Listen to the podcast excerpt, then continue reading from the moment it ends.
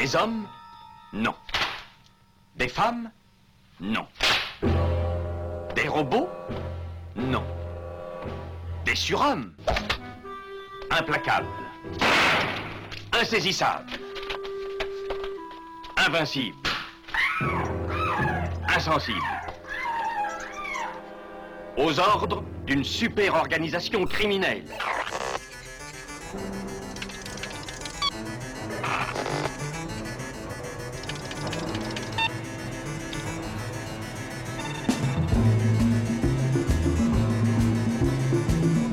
Rien n'est impossible. Culture prohibée.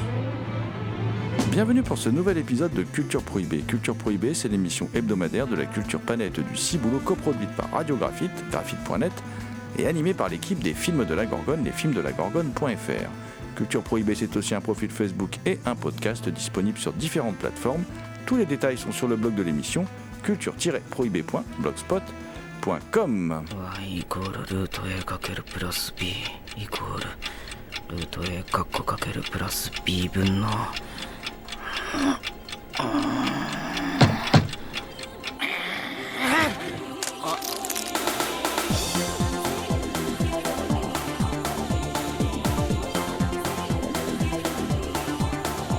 sommaire aujourd'hui, une émission consacrée aux documentaires. Alors c'est rare qu'on parle des documentaires et c'est pourtant un genre que l'on affectionne particulièrement.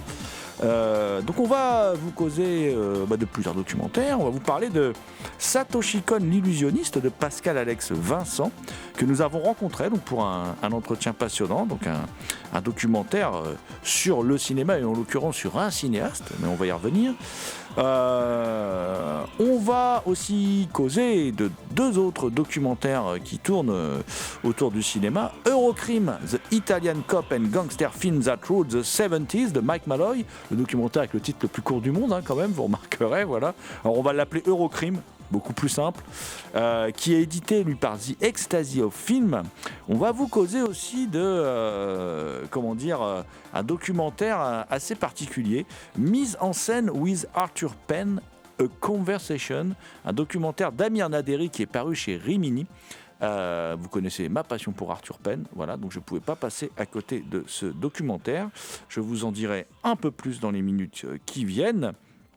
Euh, et puis, et puis, on va passer à un documentaire qui est considéré par certains comme le, le, plus grand, le modèle euh, des films, euh, des documentaires musicaux, euh, Jazz on a Summer's Day de Bert Stern, qui sort chez Carlotta Film. Carlotta Film, où sort aussi d'ailleurs Satoshi Kon, l'illusionniste. Donc on parlera de Jazz on Summer's Day.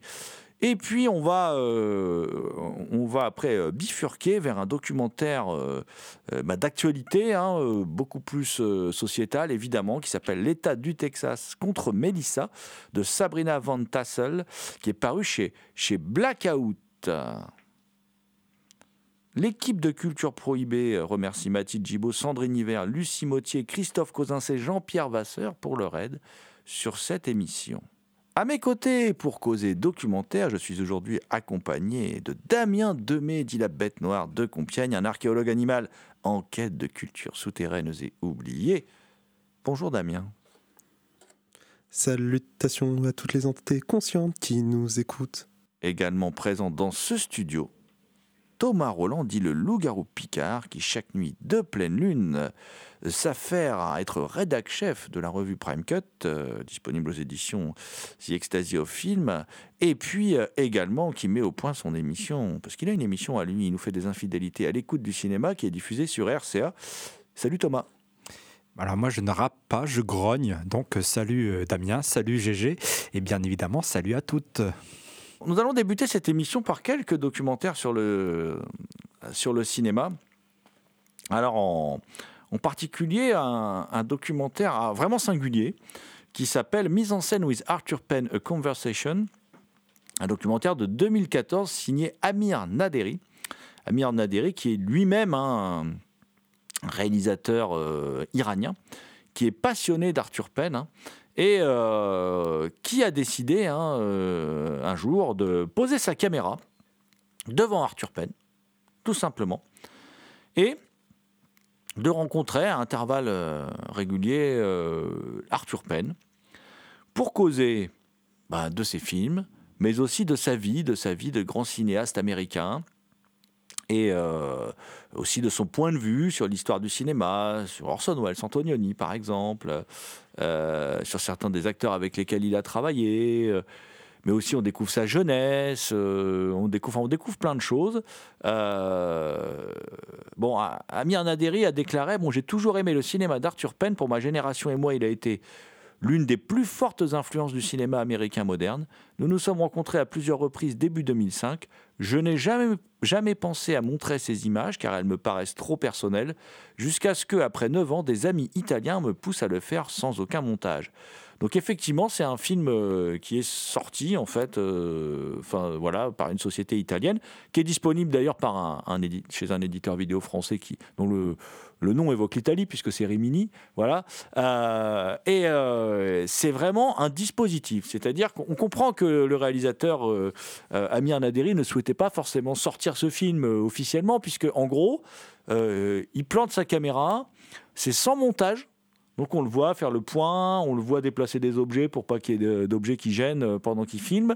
Euh, et puis c'est une discussion. Donc il coupe la parole à Arthur Penn et tout. D'ailleurs dans les, dans les bonus du, du- du double DVD, là il s'excuse.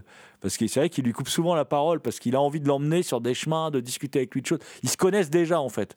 Parce qu'Arthur Penn aime bien ses films et il a projeté d'ailleurs un de ses films dans son cinéma, parce qu'Arthur Penn a un cinéma. Donc c'est plus des copains qui se rencontrent. Et, euh, et c'est évidemment que si on aime Arthur Penn, c'est passionnant. C'est passionnant. On découvre tout de son enfance. On découvre qu'Arthur Penn, euh, par exemple, quelqu'un qui a eu une enfance. euh, enfin, c'est quelqu'un de très pauvre en fait, dont le père a abandonné la mère. La mère faisait le ménage dans un hôpital et qui a été placé chez des gens.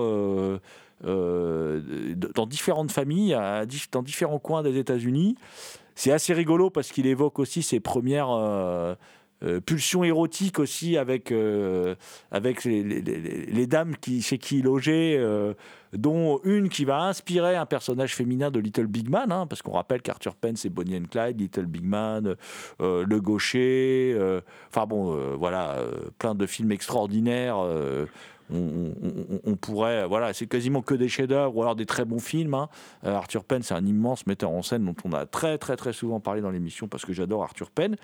Et là, bah, une fois qu'on accepte le dispositif, c'est-à-dire d'un type en face d'une caméra puis d'un autre qui discute avec lui euh, et qui filme ça pour ses archives personnelles. hein. Au départ, il filme pas ça pour que ce soit montré spécialement. Après, on se laisse prendre. Euh, par contre, je vous préviens, il faut avoir du temps devant vous puisqu'il y a 6 heures d'interview. Donc c'est le documentaire, certainement l'un des documentaires les plus longs, mais aussi du coup les plus passionnants pour ceux qui aiment les entretiens euh, et les échanges comme ça. euh, c'est vraiment passionnant. Donc, euh, donc je vous le conseille vivement. Ça s'appelle Mise en scène with Arthur Penn, A Conversation. C'est un film d'Amir Naderi et c'est disponible, c'est disponible chez nos amis de Rimini. Autre documentaire sur le cinéma. Et quel cinéma, les amis euh, Eurocrime, The Italian Cop and Gangster Film That Ruled the 70s. Et oui, on ne sort pas. On ne sort pas de l'Italie. Je suis très italien euh, aujourd'hui, je ne sais pas pourquoi. Donc, c'est un film de Mike Malloy, qui est une coproduction USA-Italie-France. C'est un documentaire de 2012, euh, très réputé, mais qui n'était jamais arrivé jusque dans nos contrées. Et puis là, grâce à notre ami Christophe Cosins et à sa maison d'édition The Ecstasy of Film, il nous permet de voir ce documentaire qui réunit quand même une distribution des plus prestigieuses, puisqu'on y croise Franco Nero, John Saxon, Henri Silva, Antonio Sabato, Luc Merenda. Salut Luc, Fred Williamson, Richard Harrison, Christopher Mitchum, Enzo, euh, Girolami Castellari, Leonard Mann, Joe D'Alessandro, Michael Forrest, Claudio Fragasso, John Steiner, Ottaviano Delacqua, Mario Caiano, Nicoletta Machiavelli, enfin bon bref, je, je m'arrête là, il y en a d'autres, euh, et qui sont en fait interrogés sur eh ben, ce fameux poliziesco, c'est-à-dire pendant deux heures, on va revenir sur euh, ce qu'est le poliziesco, euh, ce genre de polar euh, survitaminé hein, qui prenait, comment dire, qui, se déroulait à la période des années de plomb, hein, de la fin des années 60 au début des années 80, pendant la période dite de la stratégie de la tension, c'est-à-dire en gros partons de l'attentat du 12 décembre 1969, l'attentat de la Piazza Fontana, euh, perpétué par l'extrême droite à Milan, qui a fait 16 morts et 88 blessés. Et on va jusque le 2 août 1980, l'attentat euh, toujours pratiqué par l'extrême droite, hein, de la gare de Bologne, qui est le plus meurtrier, puisqu'il a fait 85 morts et, plus de 200 blessés. Voilà. Et euh, tous ces polars qui sont tournés à cette époque vont rencontrer un immense succès en Italie. Et alors le genre, on dit toujours qu'il est lancé par Carlo Lizzani avec Bandit à Milan, avec Thomas Milian qui fait un flic violent l'immense Thomas Millian. Alors Thomas Millian qui n'est pas dans le documentaire, je pense qu'ils n'avaient pas réussi à l'avoir au moment de faire le, film, mais qui est dans les bonus parce qu'ils ont fini par réussir à le rencontrer. Et bien sûr, Thomas Millian, tout le monde le sait, l'un des plus grands acteurs au monde de tous les temps, le génialissime cubain, qui même dans son document, même dans cette interview d'une vingtaine de minutes, euh, ne peut s'empêcher d'en faire des tonnes. Il est absolument génial. J'ai envie de dire, Thomas Millian est génial, c'est presque pléonasme. Bon, même si Parfois, Thomas Millian s'est un peu laissé aller dans certains rôles on va dire légèrement cabotiné. Alors, on y revient sur plein de films euh, tels que Société Anonyme Anticrime, dont on a déjà parlé dans l'émission de, de, Steno, Le témoin à battre de, Castellari, euh, les films de Lenzi avec Maurizio Merli, euh, Milan Calibre 9, L'Empire du crime, enfin les films de Dileo, Le Police parallèle en action de Martino, Le Revolver de Solima. Tous ces films, on vous en a déjà parlé dans l'émission. Alors, le documentaire, il est, il est divisé dans euh, comment dire, en plusieurs chapitres. Il y a un chapitre qui est constitué aux origines cinématographiques du genre, alors qui reprend hein, les, différents filons, comme on dit en Italie, c'est-à-dire tous ces genres qui ont marché, peplum, western. Et à chaque fois, l'Italie les a récupérés et les a transformés, les a adaptés à la société italienne avec plus de, de de sadisme. Et euh, d'ailleurs, le, polar italien euh, n'y coupe pas, c'est-à-dire qu'au départ, on va un peu pomper l'inspecteur Harry, on va un peu pomper tous les films qui cartonnent à l'époque, sauf que au bout du compte, euh, eh bien, euh, ça va avoir une identité typiquement italienne parce que vu le contexte, on va décider surtout de situer les, films dans des villes particulières, beaucoup à Milan par exemple, ou à Rome, et du coup, bah, ça va avoir une, une accroche très particulière. D'ailleurs, dans le documentaire, c'est expliqué les films cartonnés, puisqu'à l'époque, il n'y avait qu'une chaîne de télé en Italie. Les Italiens allaient en moyenne autour de 4 à 5 fois par semaine au cinéma qui coûtait pas très cher le cinéma. Et puis, euh, bah, comme ça, ils voyaient plein de films, sinon ils voyaient pas de films. Donc, euh, c'était vraiment euh, voilà, important. Alors, on découvre plein de choses. Hein. On, on, découvre que, qu'en fait, ces films, au départ pompés, deviennent typiquement italiens parce qu'ils traitent de problématiques italiennes. Malgré tout, ils se mettent même à attirer des acteurs américains qui viennent cachetonner, Ben Gazzara, Martin Balsam et tout ça, qui lui va faire une longue carrière en, Italie. Le chapitre 2 revient sur les protagonistes et les méthodes avec euh, bah, les acteurs, une grosse partie sur Maurizio Merli, dont je vous ai déjà parlé tout à l'heure, qui au départ a été pris uniquement pour sa ressemblance avec... Euh, avec Franco Nero. Et John Saxon, dans le documentaire, nous révèle quand même que Merli, qui était un type très très particulier, euh, eh bien, euh, parler de lui-même à la troisième personne. Donc euh, tout va bien, Mauricio, tout va bien. et Henri Silva et Fred Williamson nous révèlent que, durant cette partie, eux, ils adoraient venir tourner en Italie, parce que comme ça, c'était des trucs qu'ils déclaraient pas aux impôts. Alors attention, Wesley Snipes, ça lui a coûté cher, hein, ce genre de truc. Mais bon, il faut faire gaffe. Et puis surtout, ce qui est assez rigolo, il y a plusieurs acteurs qui le disent, Henri Silva, John Saxon, Sabato, Antonio Sabato. Euh, ils disent qu'en fait, le plus méchant de tous les metteurs en scène, le plus méchant qui les engueulait tout le temps, qui était infect, c'était Umberto Lenzi. qui était horrible sur les plateaux. D'ailleurs, du coup, il y a des séquences animées qui parodient Umberto Lenzi qui sont, qui sont assez drôles, même si Umberto Lenzi, euh, quand même, ce qu'il a fait de mieux, il l'a fait dans le polar, je crois qu'on peut le dire.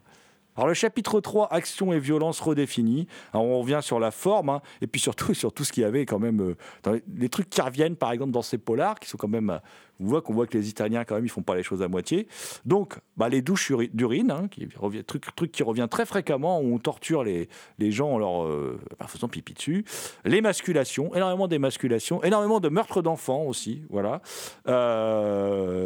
alors... Bon, et puis les cascades, on revient longuement sur les cascades. Par problème de budget et euh, parce que les films se tournaient très vite, on découvre que les acteurs faisaient souvent eux-mêmes leurs propres cascades. Et ben d'ailleurs, même si Rémi Julien a beaucoup travaillé là-bas, hein, euh, d'ailleurs, euh, comment dire, euh, Rémi Julien qui ne roulait pas vite, John Saxon nous révèle qu'il il roulait très doucement en fait, parce qu'il avait peur des autres conducteurs quand il était sur l'autoroute. Et puis des fois, ils n'avaient pas le temps de mettre des balles à blanc, donc on voit un extrait de film où quelqu'un à la mitraillette tire juste à côté de John Saxon, c'est des vraies balles. Et dit John Saxon, dit, moi j'avais demandé au mec, est-ce que tu vises bien? Il m'a fait, t'inquiète, je vise nickel. Il dit, heureusement, il a bien visé, voilà.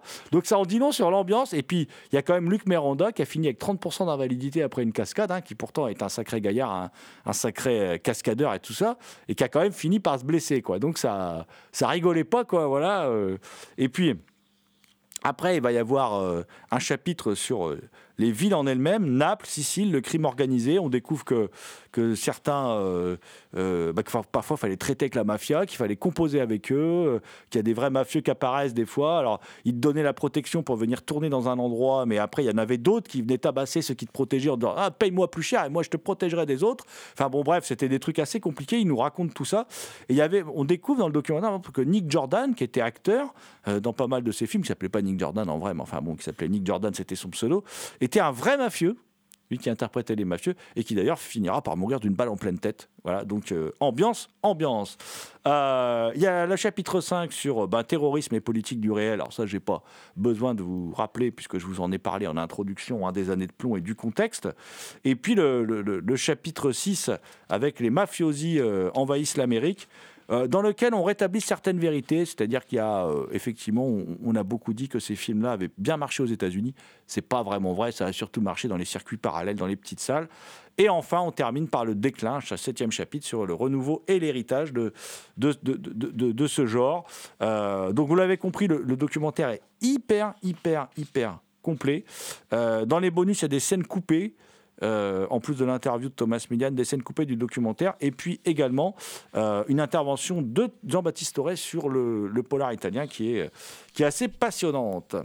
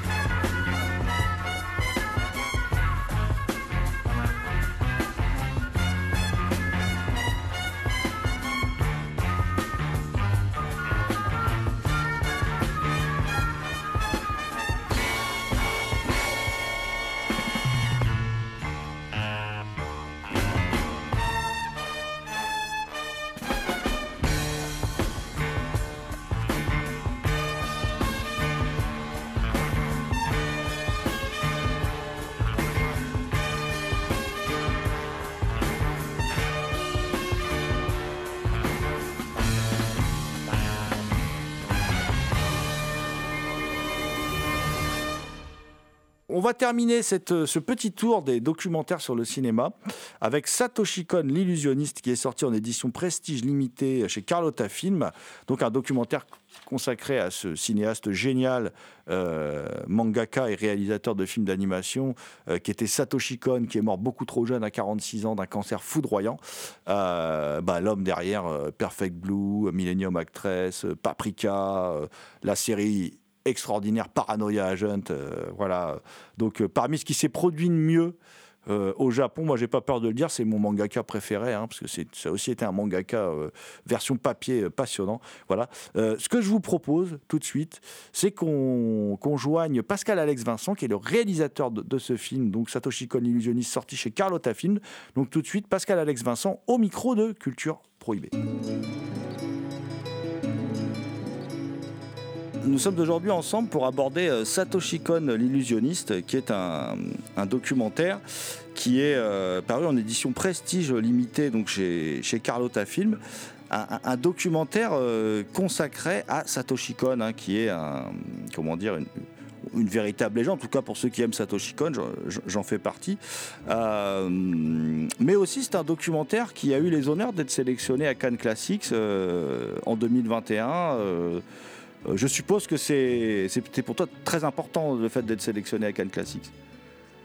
Euh, cette sélection, évidemment, a été très importante, euh, mais en fait surtout pour euh, l'entourage de Satoshi Kon, c'est-à-dire sa famille et ses producteurs parce qu'il faut vraiment comprendre que bah, déjà il n'y a, pas vraiment d'histoire entre le festival de Cannes et l'animation japonaise, curieusement d'ailleurs, parce que l'animation japonaise c'est tellement important euh, depuis l'après-guerre que voilà, mais le festival de Cannes voilà n'a pas vraiment d'histoire avec ça, et donc euh, le fait que cette année il y ait eu en sélection officielle à la fois Belle de Mamoru Ozoda et mon documentaire Satoshi Kon l'illusionniste, ça a été euh, une façon de, de, de, mettre le pied dans la porte du, du festival d'une part, et puis bien sûr, euh, c'était une euh, pour Satoshi Kon, euh, euh ben voilà, c'était important pour sa, sa, famille et ses producteurs de, de, de qu'on puisse voir des images de Satoshi Kon à Cannes dans le grand palais des festivals. Ça n'était jamais arrivé, et donc c'est une sorte de consécration et finalement donc bah, pas pas pour moi, mais vraiment pour pour Satoshi Kon. Et je suis très heureux de d'y avoir contribué. Satoshi Kon est, mort à 46 ans hein, en 2010, euh, très jeune. C'est vraiment une grande perte hein, pour le, cinéma. Euh, est-ce que tu, peux nous, nous, le présenter euh, pour celles et ceux qui encore ne le connaîtraient pas? Alors Satoshi Kon, c'est un, artiste d'origine japonaise qui euh, qui a d'abord été mangaka, c'est-à-dire qu'il a d'abord fait des BD, des mangas. Donc euh, voilà, il se destinait à ça d'ailleurs. Hein. C'était quelqu'un qui voulait faire du manga et il en a fait avec succès. Hein. Je rappelle que son premier manga long qui s'appelle Le Pacte de la Mer a été édité dans les années 90 euh, directement par Casterman, l'éditeur de Tintin. Donc c'est pour vous dire à quel point il était bon. Et donc c'est un avant tout un mangaka que, que, le cinéma est venu chercher, c'est-à-dire qu'il se destinait pas à faire du cinéma, mais euh, le studio Madhouse euh, a repéré euh, l'immense talent de, de, cet auteur de BD et est allé le chercher à la fin des années 90 pour pour tourner un film de série B, un film d'animation de série B qui s'appelle Perfect Blue.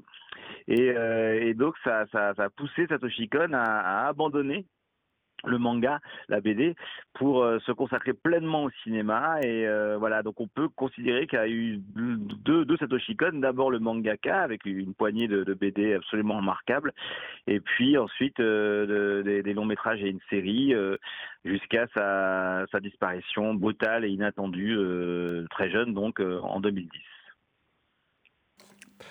Alors tu, tu l'as rappelé, hein, euh, il, débute, il, est découvert en tout cas par beaucoup, par moi, moi je l'ai découvert par Perfect Blue, hein, qui était une sorte de de, de, de un peu qui mettait en scène des ce qu'on appelle des idols, euh, euh, film où il y a déjà plusieurs réalités qui se croisent. Hein, c'est l'une des grandes thématiques de, enfin c'est dans tous les films qu'il a fait, il y a, il y a cette, idée de de monde qui se croise, de de, de, de, se battre un peu avec la logique. Euh, euh, c'est euh, c'est pourtant un film qui, qui n'a pas spécialement bien marché, on le découvre dans, dans le documentaire, et, et, qui normalement aurait dû euh, un peu condamner Satoshi Kon à ne plus œuvrer pour le grand écran. C'est un peu le, drame, voire la malédiction de Satoshi Kon, c'est que en, décidant de faire de l'animation pour adultes, ce qui est un genre assez peu illustré dans l'histoire du cinéma, en décidant de faire de l'animation pour adultes, il se condamne à, à avoir un public plutôt restreint, parce que l'animation, euh, bah, dans son ADN, est plutôt destinée à, un public d'enfants. Euh, mais Satoshi Kon décide de faire de l'animation pour adultes, mais c'était le credo des studios Madhouse, hein, qui ont été fondés au début des années 1970, qui ont décidé de faire de l'animation petit 1 pour euh, pour adultes et petit 2 de l'animation d'auteur. Et donc euh, euh, bah, Satoshi Kon a fait tous ses films chez Madhouse et euh, dans l'esprit maison, hein, donc euh, de l'animation d'auteur pour adultes. Mais voilà, euh, ça n'a jamais marché du tonnerre. Mais néanmoins, ce qui a permis à, à Satoshi Kon de, de, de persévérer, c'est que s'il n'a pas vraiment rencontré le public à l'époque, en tout cas, il a rencontré la critique. C'est-à-dire qu'il a tout de suite été envisagé comme un auteur, comme un auteur majeur hein, dès son premier film. Si on voit la presse française de l'époque hein, et si on voit les médias pas forcément consacrés à l'animation, on se rend compte que tout le monde le désigne d'office comme un auteur. Voilà. Et donc euh, c'est euh, c'est une des caractéristiques de l'œuvre de Cohn, c'est que il n'a pas eu le succès réellement public, mais il a eu le succès critique, ce qui est aussi évidemment très important, et c'est ce qui lui a permis d'avoir la carrière qu'il a eue il y a une particularité dans, ces films, hein, c'est que dans ces films, même dans sa série d'animation Paranoia Agent, hein, euh, euh, c'est que on voit ou, Millennium Actress, euh, enfin, on, va reparler de façon un peu de tous ces films, mais on, voit des, souvent, on est le spectateur lambda pourrait être un peu perdu par différentes réalités qui se croisent, un petit côté onirique aussi, voilà. Et, et, je trouve que c'est quelque chose que toi, tu as essayé de retrouver dans ton documentaire en faisant un peu cohabiter des images du réel que tu as capté. Je pense à cette, euh, cette japonaise dans le métro qui, qui va enchaîner sur un plan de, Perfect Blue ou, à ces clochards qui vont évoquer ceux de Tokyo Godfather. Euh, euh, est-ce que ça se construisait très clairement pour toi quand tu filmais ou est-ce que ce sont des instants saisis et ton, ton film s'est construit en fait au montage? Non, non, ça s'est préparé en fait. Hein, et même la, jeune japonaise dans le métro, c'est, quelqu'un qui a été engagé pour ce plan. Euh, je ne serais pas autorisé à la filmer à son insu. Et, euh, du coup, euh, il y avait comme ça cette envie hum, de, faire des clins d'œil à l'œuvre de Cohn, mais je voulais pas non plus faire le malin. C'est-à-dire, je voulais pas faire un film de, de metteur en scène. Euh, je voulais pas faire un film de petit malin. Je voulais vraiment faire un film accessible à tous, un film facile, un film fluide. Et donc pour ça, il me fallait être le plus discret. Donc je me suis dit bon, ne faisons point trop d'effets de, de, mise en scène. Euh, cachons-nous derrière l'œuvre très impressionnante, euh, bien que très courte, de Satoshi Kon. Euh, et voilà. Et donc euh, l'idée était quand même que ce film soit une sorte de, j'ouvre les guillemets, euh, Satoshi Kon pour débutants. Euh, voilà, et donc euh, pour ça, il fallait que le, la, structure du film soit très claire et que voilà, je m'amuse pas à faire des effets de, de, que je joue pas moi-même à mon auteur, on va dire. Donc voilà, mais c'est vrai que j'ai placé ces petits clins d'œil ici et là, voilà, comme, on peut saupoudrer avec des, épices un plat, très simple. Et voilà. Ce documentaire représente, moi j'ai l'impression, un énorme travail parce qu'il y a une somme d'intervenants euh, que tu es allé chercher un peu aussi hein, dans tous les coins du monde. Hein. Euh, il y en a certains qui sont connus, j'en cite que quelques-uns, hein, comme euh, Marc Caro, Mamoru Ozada, Mamoru Oshii, Darren Aronofsky, Jérémy Clapin aussi. Que, bon, celui-là, il est moins loin, il est, français. Et puis d'autres moins. Je pense au, cofondateur du studio Madhouse, Masao Maruyama, à, à, certains scénaristes et à une animatrice aussi, Aya Suzuki, qui, elle, je trouve, est une des, intervenantes les plus intéressantes. C'est une mine d'informations, cette dame. Alors, Aya Suzuki, c'est évident qu'elle va devenir une star. Hein. Quand elle va passer à la réalisation, ce qui ne saurait tarder, elle va devenir une énorme star qu'elle est déjà, puisque elle a travaillé chez Ghibli, puis après chez Madhouse pour Satoshi Kon. Elle a fait un film en France avec Sylvain Chaumet. Là, elle fait, euh, elle, est chez Disney, et là récemment, elle avait fait le, Tom et Jerry qui est sorti euh, il y a quelques mois. Et donc, c'est une animatrice, hein, une, une, chef animatrice, euh, voilà, qui, qui, qui a l'avantage de parler en anglais extrêmement fluide. Euh, qui évidemment lui vaut la, la carrière qu'elle a.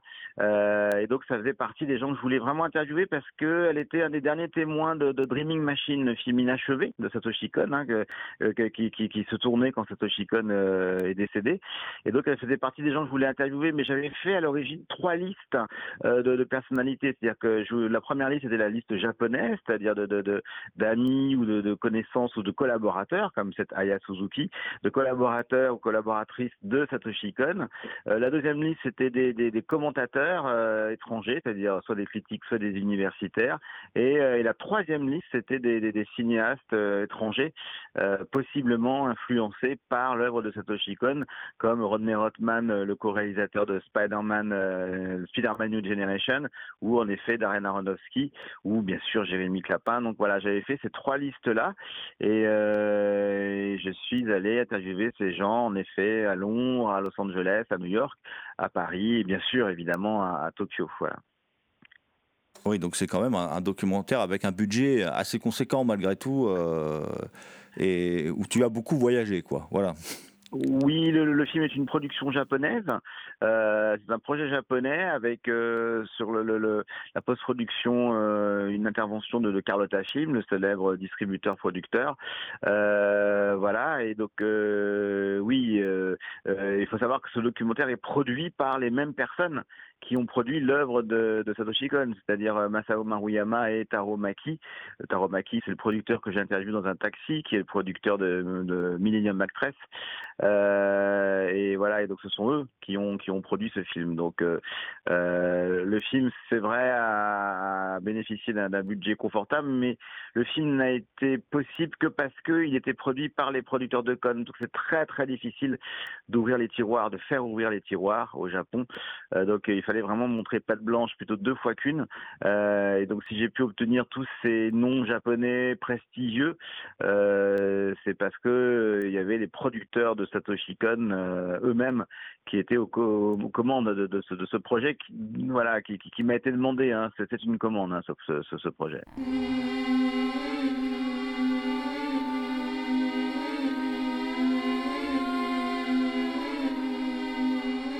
Vous écoutez Pascal Alex Vincent, réalisateur de Satoshi Kon l'illusionniste, documentaire disponible chez Carlotta Film.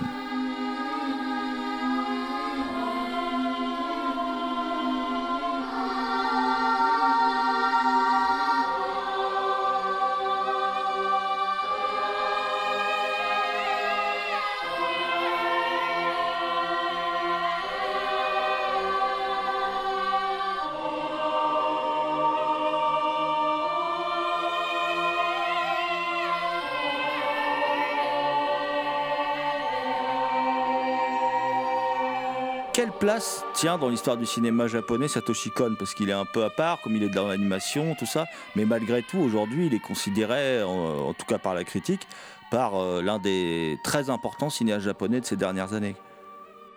Euh, oui, c'est indéniable. Moi, j'enseigne à l'université. C'est un cinéaste et un mangaka euh, très très identifié de, des jeunes générations, en tout cas en France, puisque euh, au Japon, euh, son nom s'est un peu évaporé. Hein. Si vous allez dans un lieu de cinéma au Japon, une salle de cinéma, un magasin, une médiathèque ou que sais-je, si la personne si votre interlocuteur ou votre interlocutrice a entre 18 et 30 ans et que vous lui parlez de Satoshi Kon, il y a peu de chances que cette personne sache qui c'est hein, au Japon. Donc voilà, et il y avait comme ça, à l'occasion des 10 ans de sa mort, puisqu'il nous a quittés en 2010, il y avait cette volonté de, ses producteurs et un peu de sa famille euh, de, faire un documentaire anniversaire euh, afin qu'on se souvienne que euh, il y a eu un grand artiste japonais dont l'œuvre est extrêmement courte mais qui est absolument essentielle et qui s'appelle Satoshi Kon. Mais voilà, c'est peut-être maintenant rétrospectivement qu'on se rend compte de son importance hein, et de, de, son héritage qui est absolument euh, essentiel. Euh, voilà, et, euh, et, il y avait voilà cette volonté de, dire ça dans, un documentaire on découvre aussi des choses dans ce documentaire. Hein. Par exemple, tout à l'heure a été abordé Taro Maki. Taro Maki, euh, qui a parfois eu des relations tendues avec Satoshi Kon. Satoshi Kon pouvait avoir un, sacré caractère lorsqu'il s'agissait de, défendre son travail, son point de vue. Oui, ça, ça a été le, la grande surprise, la grande mauvaise surprise même en faisant ce documentaire, c'est que euh, je me suis rendu compte que Satoshi Kon n'avait pas laissé que de bons souvenirs. Et euh, j'ai découvert dès le, premier entretien, le premier entretien qu'on a fait, c'était Mamoru Oshii, le réalisateur de Ghost in the Shell. Et euh, les producteurs m'avaient dit, tu vas avoir attention, il est un peu bougon, il dit souvent beaucoup de mal des gens, euh, ne te laisse pas impressionner, etc. Et en effet, ça a été euh, une interview assez longue où il a dit beaucoup de choses désagréables à propos de Satoshi Kon. Et je lui ai dit, tiens, bon, bah, ça doit être spécifique à l'expérience de Mamoru Oshii, euh, mais euh, en fait, euh, à peu près toutes les personnes interviewées, enfin sauf les, comédiens, parce que les comédiens ils savent très bien faire ce genre de choses en souriant tout le temps, mais les autres, voilà, m'ont dit beaucoup de mal de, de, de Satoshi Kon. D'ailleurs, même l'ami de toujours, Mamoru Ozoda, hein, qui était un vieil ami de Satoshi Kon, au bout d'une heure d'entretien, je lui dis mais c'est super, vous m'avez pas dit du mal de lui, vous êtes bien le premier, bien m'attendez, si vous voulez. Hein, je peux, hein, voilà. voilà. je peux commencer. Hein, donc euh, voilà, donc il semblerait que Satoshi Kon avait un caractère extrêmement difficile. C'est que je pense qu'il avait une très très haute euh, ambition, une très haute vision de son métier, par extension une très haute vision de lui-même, euh, et qu'il attendait beaucoup beaucoup de ses collaborateurs jusqu'à les, les épuiser. Euh, et donc voilà, il y avait souvent des moments orageux entre Cohn et son entourage. Oui, parce qu'il est tellement doux quand on le, le, le- le peu d'images d'entretien que l'on a et tout, il est tellement doux et souriant. Mais effectivement, c'est pas Mhm. étonnant puisque c'est un, un créateur euh, assez dément, donc euh, évidemment qu'il est des, comment dire, un caractère en acier trempé. Euh, euh, c'est assez logique en fin de compte, voilà. Surtout dans un- une industrie aussi euh, calibrée que, que celle de l'animation et dans laquelle il avait quand même une place à part.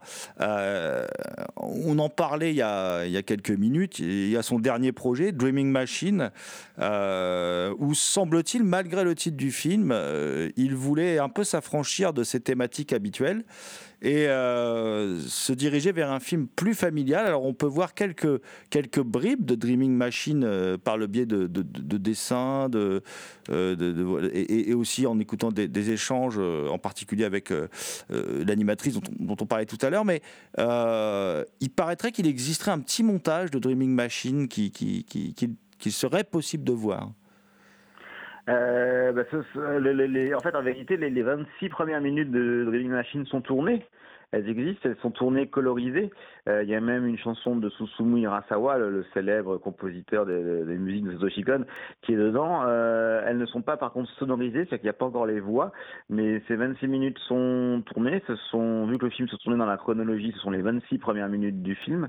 Euh, et donc voilà, ces 26 minutes existent, mais elles sont l'objet d'un embroglio euh, très complexe hein, entre Madhouse, la veuve de Satoshi Kon et Masao Maruyama, euh, chacun ayant des, ambitions différentes vis-à-vis de ce projet.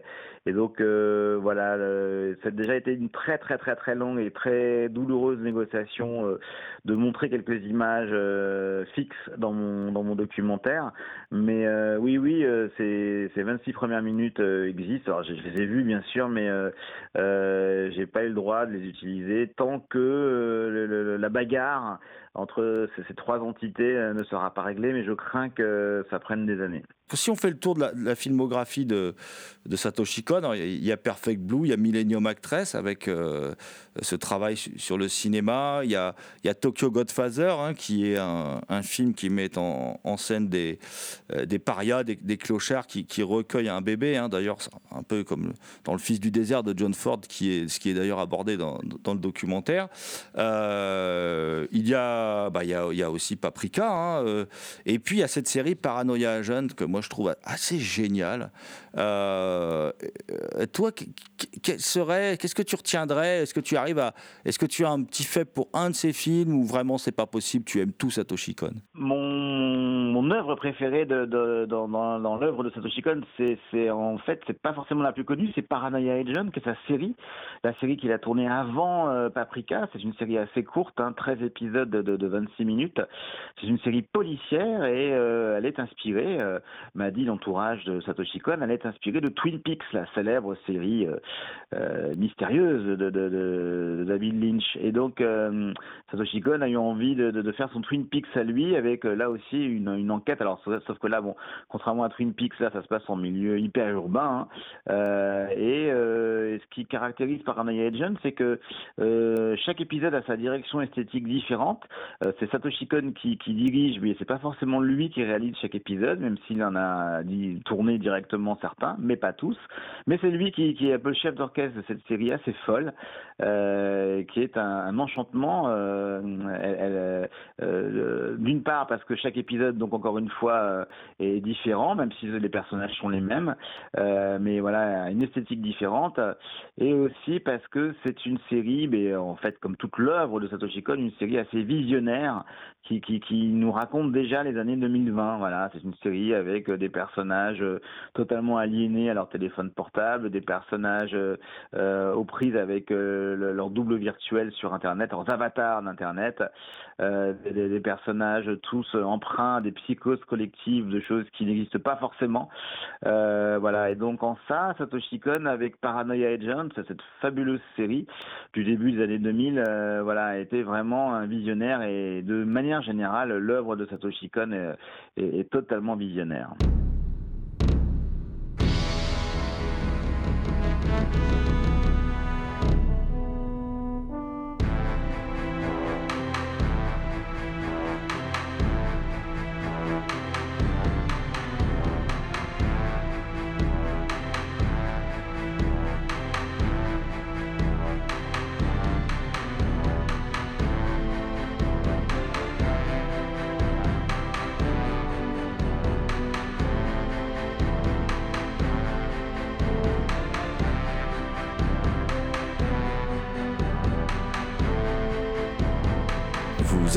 Culture Prohibée. Après le cinéma, la musique, la musique avec Jazz on a Summer's Day de Bert Stern.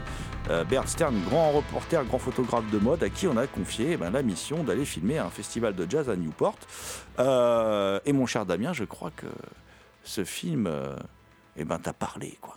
Quelle douce musique qu'est le jazz. Donc euh, Jazz on a Summer's Day ou Jazz à Newport dans sa version française et comme tu l'as dit euh, réalisé par Bert Stern euh, qui a été fait en 1959. C'est un film concert qui suit bah, le festival de jazz de Newport. Il est considéré comme un des premiers film concert. On retrouve au montage euh, Aram euh, Avakian, qui a pas mal euh, bourlingué en tant que monteur. Et toi qui parlais notamment de Arthur Payne, il a été le monteur de Mikey One.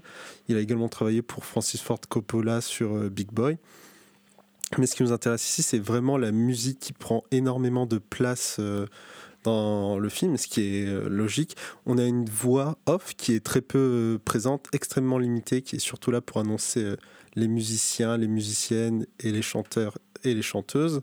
Tout cela est logique et ne pose pas de problème parce qu'on parle de jazz qui est pour moi une musique qui en soi communique à travers ses rythmes, ses ruptures ou encore ses croches. C'est un langage bien romantique à, mes oreilles quand elle ne réveille pas les démons dans mes jambes avec ses voix électrisantes.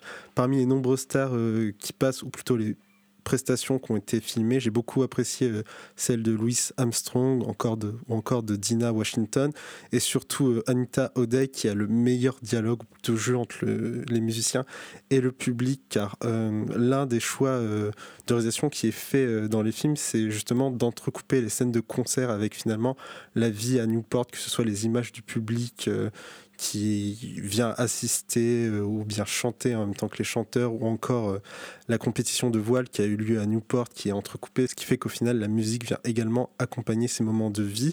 C'est un film euh, très agréable qui ressemble bien évidemment à un concert et que je conseille quand on aime le jazz et voyager. J'ajouterais, en plus que dans la forme, c'est un film assez ambitieux. Alors, je suis d'accord, Anita O'Day, c'est la performance elle pourrait apprendre à faire du raga à pas mal de mecs qui font du raga aujourd'hui, à pas mal de toasters, comme on dit. Hein. Elle, a une, elle a un débit. Anita O'Day, c'était la, jazz woman préférée de, de ciné. Il considérait que c'est la plus grande euh, chanteuse de jazz qui, qui, qui ait jamais eu. Et euh, qui était quand même une sacrée nénette. Parce que elle, c'est une sorte d'Amy Winehouse qui n'a qui, n'est pas morte en fait, qui a survécu à tous ces excès. Et c'est un sacré numéro, et c'est vrai que c'est une sacrée chanteuse, et c'est une sacrée performance qu'elle livre. Mais moi, ce que j'aime bien en plus, c'est que dans ce film, Raphaël Louis Armstrong, il est génialissime hein, d'ailleurs.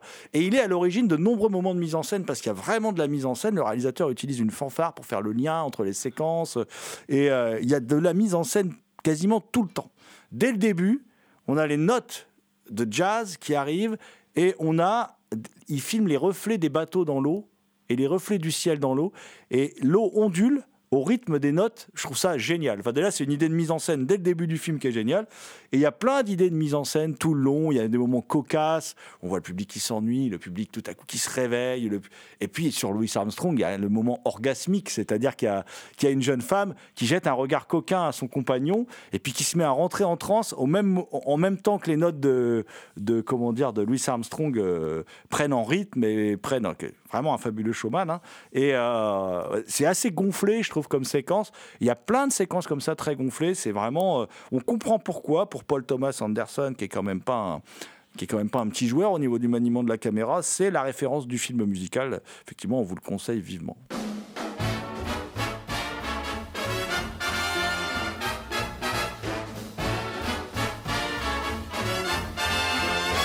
I love the the lure of you, the sweet of you, the pure of you, the eyes, the arms, the mouth of you, the east, west, north, and the south of you.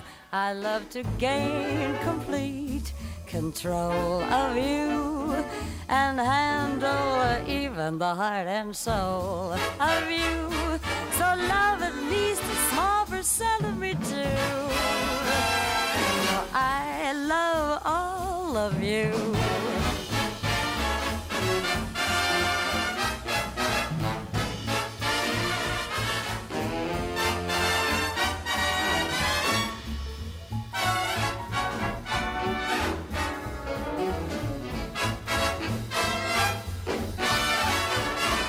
I'd love to gain complete control of you and handle even the heart and soul of you.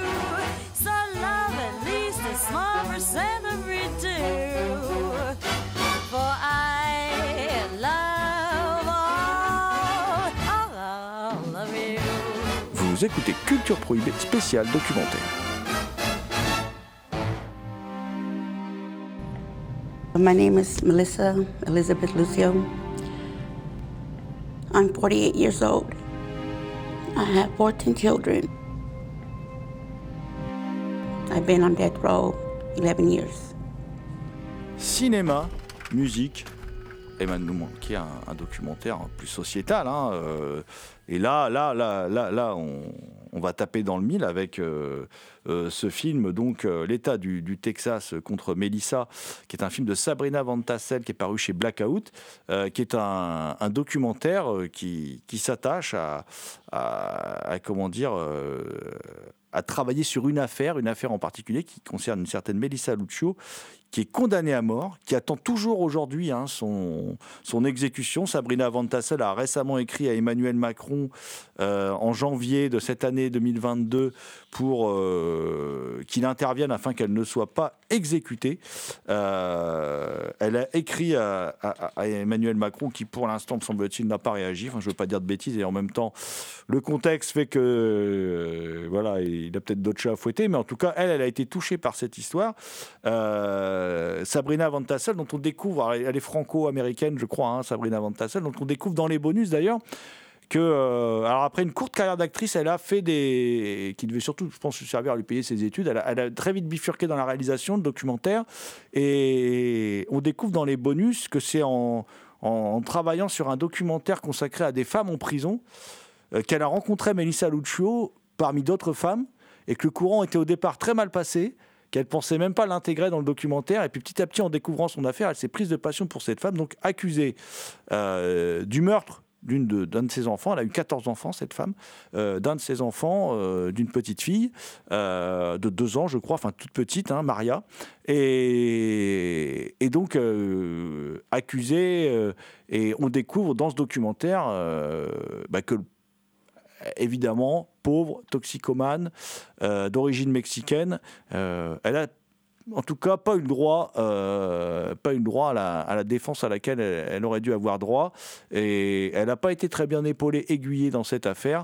Elle a été désignée coupable d'entrée de jeu. Voilà.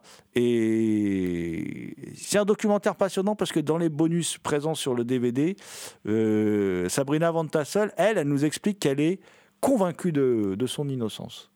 Sauf que quand on regarde le documentaire, euh, ou moi je mettrais juste un seul bémol, c'est l'utilisation de musique. Parfois, j'aurais préféré voilà, qu'il y, ait- moins de musique pour pas nous dire ce qu'on doit penser, en fait, pas, impulser nos émotions.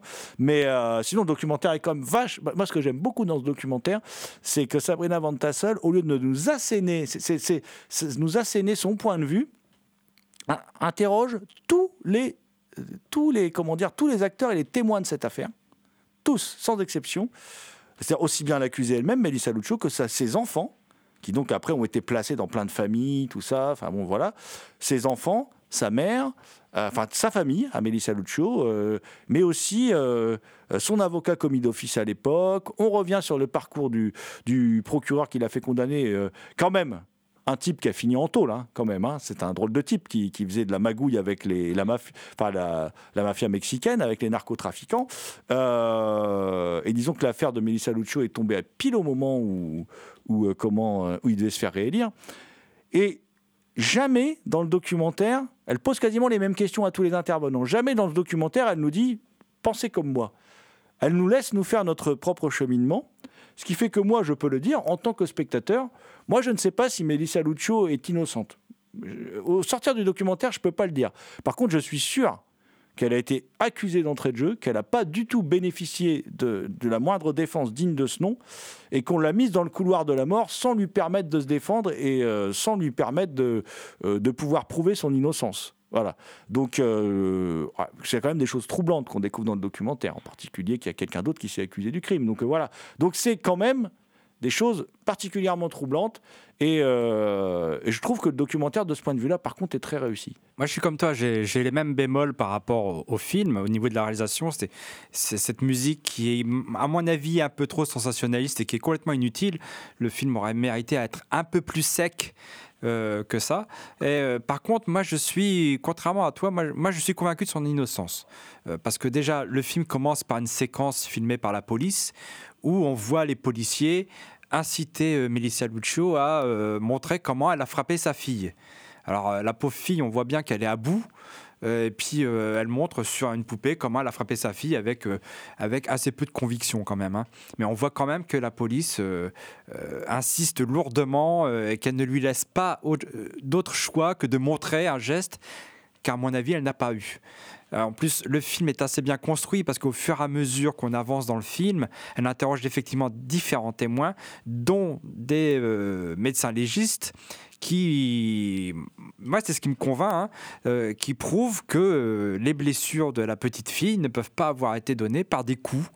Et qu'effectivement, il y a d'autres passages dans le film où elle montre les lieux où ça s'est produit, où effectivement la petite fille, en fait, aurait chuté dans un escalier avec pour témoin les autres enfants de Melissa Lucio et euh, le fait que ce qu'elle a eu ne pouvait pas être donné par des coups c'est une pauvre femme euh, qui a 14 gamins de plusieurs lits différents, qui est toxicomane, effectivement. Elle n'a rien pour elle, quoi. Mais, euh, euh, mais elle aime ses enfants. On voit ses enfants qui sont interrogés, on les voit dépiter, pleurer devant la caméra. Bon, c'est un, un, petit peu sensationnaliste, mais quand même, on les voit pleurer devant la caméra du, sort qu'on a réservé à sa mère. Et à l'heure actuelle où on enregistre l'émission, effectivement, Sabrina Van Tassel a interpellé le président de la République qui n'a pas réagi. C'était avant quand même la déclaration de guerre en Ukraine, hein, et qui n'a pas réagi. J'ai suivi, euh, j'essaie de voir, j'ai cherché pour des articles. Il y a une auteure de BD qui, s'est exprimée sur l'affaire parce qu'elle est contre la peine de mort, mais euh, j'ai pas pu lire l'article, c'est sur Ouest France, sur le site, et je suis pas abonné, donc euh, l'article était réservé aux abonnés. Euh, donc je ne sais pas où ça en est, apparemment, parce que sa condamnation est fixée au 27 avril. Enfin, son exécution est fixée au 27 avril, donc pour l'instant, on ne sait pas où en est l'affaire. Mais moi, le film me convainc qu'effectivement, c'est juste des, gens qui voulaient avoir une place sociale des, des, procureurs, des avocats, et qui se sont servis de cette affaire, de cette pauvre femme, pour pouvoir s'élever socialement, avoir des postes plus, euh, plus élevés dans leurs fonctions. Alors, ce que le film démontre aussi, c'est que ce, cas de figure d'utiliser une affaire en particulier, en plus, pour rajouter au portrait de cette pauvre femme, c'est qu'elle est mexicaine. Donc c'est encore, c'est encore une tare en plus pour ces gens-là hein, qui utilisent euh, puisqu'on est quand même au Texas, hein, c'est pas l'État le plus libéral du monde, hein, voilà, euh, libéral au sens libéral premier du terme, je veux dire. Donc, euh, on, alors, euh, je sais pas. La musique, je suis d'accord avec toi. Hein, je l'ai dit tout à l'heure, de toute façon. Après, bon, ça va, il n'y a pas trop de larmes non plus. Je trouve c'est pas ça, ça va, ça, ça, passe, ça, ça me gêne pas plus que ça. Puis après, on peut le comprendre parce que bon, il y a des enfants, parce que ces enfants n'étant pas majeurs et comme elle est condamnée euh, pour avoir euh, pour avoir tué un enfant, hein, c'est ce qu'on lui reproche, elle ne peut pas avoir ses enfants en fait. Donc ces enfants ne l'ont pas vue du tout depuis le temps qu'elle est en prison. Il y, a, certains de ses enfants qui se rappellent même pas d'elle, enfin, euh, puisqu'ils étaient trop petits. Donc évidemment, euh, qui sont très très touchés, que c'est très compliqué. Euh, et euh, par contre, euh, effectivement, ce que montre bien le documentaire, c'est là qu'il est très bien fait, parce qu'il démarre par les scènes d'interrogatoire. En fait, quand le documentaire démarre, si on regarde que les cinq premières minutes, elle est coupable. C'est plié, tu regardes cinq minutes. Il y a la médecin légiste qui arrive derrière et tout, qui t'explique, voilà, c'est plié, elle est coupable, peut pas en être autrement, enfant couvert de bleu, tout ça et tout. Parce que le documentaire ne nous épargne pas non plus de voir les photos de l'enfant, hein, ça, ça rigole pas non plus. hein. Et là, euh, à la fin du film, c'est là que le film est vraiment bien construit, c'est-à-dire qu'elle elle met cet autre médecin légiste qui dit, mais non, ces blessures sont apparues post-mortem, c'est un phénomène normal, puisque quand elle est tombée, elle s'est cognée euh, le crâne, et quand. euh, c'est ça qui l'a tuée d'ailleurs, c'est un trauma crânien qui l'a tuée, cette petite fille, hein, malheureusement. Et en fait, ça libère dans l'organisme des, substances qui font que ça crée des bleus. Il suffit de toucher, simplement, et le corps va tout de suite avoir un bleu, voire être noir à cet endroit-là. Donc il- tout ça, c'est intervenu post-mortem. Et effectivement, ces enfants disent qu'elle ne les a jamais frappés. Donc voilà, donc euh, le documentaire, en tout cas, euh, pour moi, est un documentaire euh, qui mérite d'être vu. J'espère que, que la démarche de Sabrina Van Tassel va pouvoir aboutir positivement parce que cette femme mérite un, vrai procès, voilà, et puis de toute façon, on découvre, on sait, hein, a posteriori, qui a poussé la petite fille dans l'escalier. Enfin, je veux dire, il c'est évoqué, il y a plusieurs témoins, tout ça. Euh, Donc, euh, ces éléments-là étaient quand même présents et ont été refusés à l'époque par son avocat commis d'office qui n'a pas voulu les utiliser. Avocat qui derrière a une promotion euh, pour, pour intégrer le bureau du procureur. Donc tout cela est, vraiment horrible parce que derrière on parle de la vie d'une femme quand même. Alors effectivement c'est une femme qui pour eux certainement sa vie ne vaut pas grand-chose pour ces gens-là, voilà, qui eux pour leur carrière se disent on peut tuer quelqu'un quoi après tout, hein, directement. En plus, esthétiquement, le film est intéressant parce que non seulement il montre le décor où ça s'est, le lieu où ça s'est produit, donc qui est, qui est un escalier délabré, qui n'est pas entretenu, mais aussi au fur et à mesure qu'on avance dans le film, on voit aussi les- les lieux où se passent les procès. Ce sont des lieux complètement déshumanisés, qui n'ont pas de fenêtres, qui sont quand même des blocs comme des blocos. Et je trouve que là, on, on est bien dans la, dans, dans, dans la thématique de la déshumanisation de, l'être humain, parce que la peine de mort, pour moi, c'est débarrasser euh, tout être humain d'être un humain. C'est ce que dit Clint Eastwood dans, dans Impitoyable. hein. Quand on tue quelqu'un, on, retire tout ce qu'il a été et tout ce qu'il est. quoi. Et, euh, et je pense, je trouve que ce film, de ce côté-là, est très fort sur le plan esthétique, la façon dont elle amène les choses, cette progression qu'il y a dans, ce, dans cet univers très froid, très complètement déshumanisé. Et pour moi, c'est un, un très bon documentaire qui est, euh, euh, qui est pas seulement pour défendre une femme, mais aussi contre la peine de mort en général, parce que la peine de mort, contre, être contre la peine de mort ne, ne souffre pas d'exception.